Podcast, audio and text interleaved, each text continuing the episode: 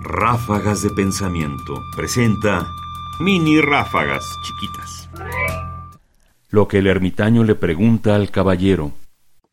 En los andares de Félix, el protagonista del libro Las Maravillas del filósofo medieval Raimundo Lulio, hay este episodio en donde un ermitaño le pregunta a un caballero qué significa ser caballero. Y esto es lo que le responde. Cuando el ermitaño hubo satisfecho al caballero, el ermitaño le preguntó al caballero qué es ser caballero.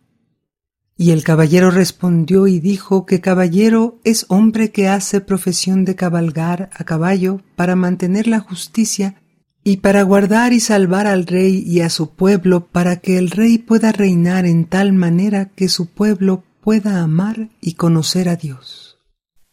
Raimundo Lulio, Félix o el libro de las maravillas. Es una forma concreta y específica de decir que el caballero es aquel que anda para unos fines morales claramente establecidos, que es salvar al rey y a su pueblo, y por supuesto mantener la justicia.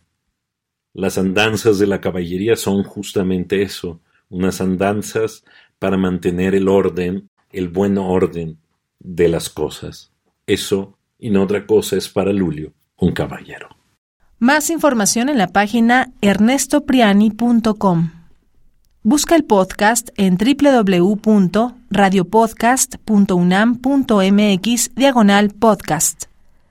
Comentarios Ernesto Priani Saizó. Producción Ignacio Bazán Estrada.